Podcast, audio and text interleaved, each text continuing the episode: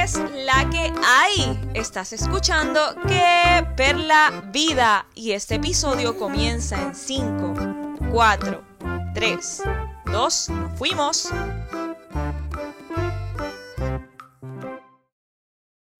Este es el episodio 25 de mi podcast que Perla Vida. Yo soy Perla Alessandra y estamos aquí en una nueva ocasión Hoy voy a estar hablando de un tema, siempre empiezo así, ¿verdad?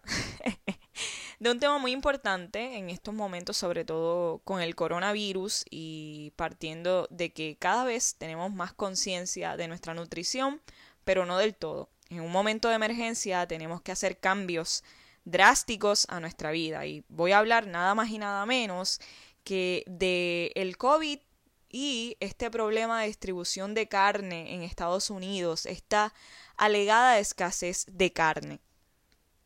Con este tema yo no busco imponerle a nadie que sea vegano el veganismo, porque el veganismo es un estilo de vida, no es una dieta pasajera.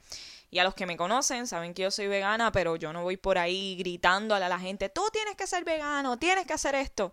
No, cada cual toma sus decisiones. Así que mi intención con este podcast no es que usted se vuelva vegano, pero sí que tenga en mente cuán importante es en este momento llevar un estilo de vida basado en plantas, sobre todo con esta noticia de que hay una supuesta escasez de carne tan reciente como hace cinco días, se dio a conocer en los medios de comunicación que en Estados Unidos hay un problema de distribución de carne. O sea, que la mayoría de las plantas que hay en Estados Unidos procesadoras o que distribuyen carne están cerrando porque sobre 5.000 empleados se han contagiado con el COVID y 13 han perdido su vida.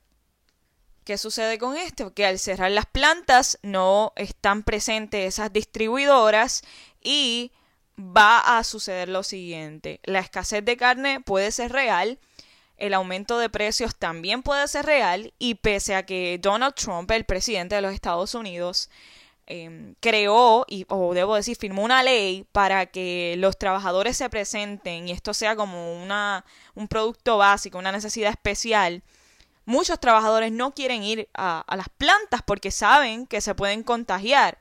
Pero tenemos una mente como la de Trump que solamente piensa en dinero. En Puerto Rico, bajo otro panorama, el, secretario de Agricultura, Carlos Flores, asegura que no ha visto una reducción de carne y que esta situación no va a afectar directamente a Puerto Rico, pese a que todos nuestros alimentos, o una gran mayoría, viene de Estados Unidos. Ahora bien, con esta situación yo quiero que analicemos algo y qué bueno que se presenta esto para que tengamos más conciencia.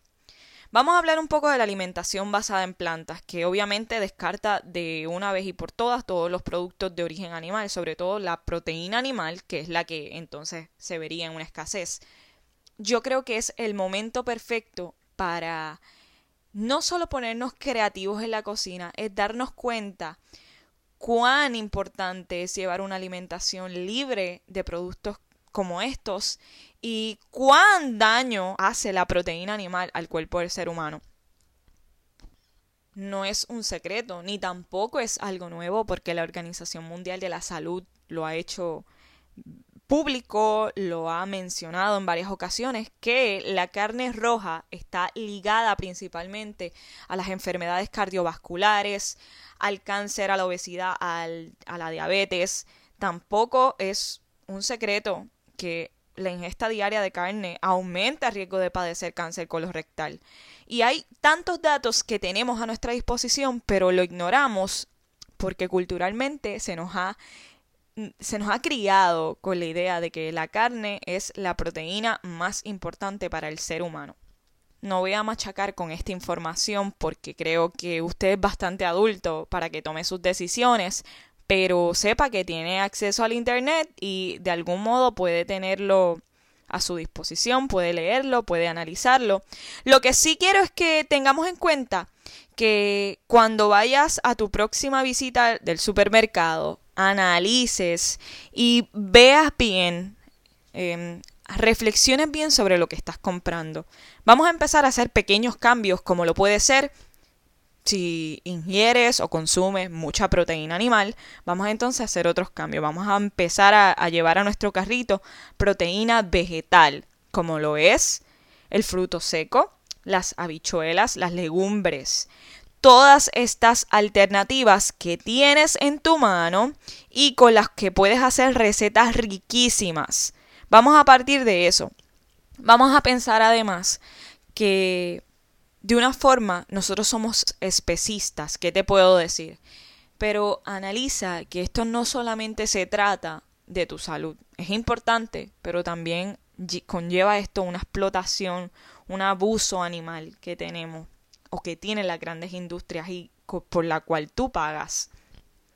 Pensemos además, si en efecto ocurre una escasez de este tipo, ¿Cuáles son mis alternativas? ¿Cuáles son esas opciones? Porque si no lo analizamos desde ahora, si no tenemos un plan, a la hora que suceda, ¿qué va a pasar? Todo el mundo se va a tirar a la calle, va a surgir estos problemas que siempre se hacen.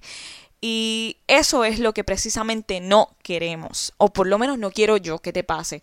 Así que de ahora en adelante vamos a hablar de las opciones que vas a tener. Vamos a decir que eres fan fan pero super fan de la pasta con carne. Pues busquemos otra opción. Qué sé yo, vamos a coger unos garbancitos, vamos a guisarlos, vamos a, a machacarlos un poquito y vamos a darle esa consistencia, pero sobre todo darle ese sabor que tanto a ti te gusta, porque que yo sepa, aquí nadie se come la carne cruda, ¿verdad?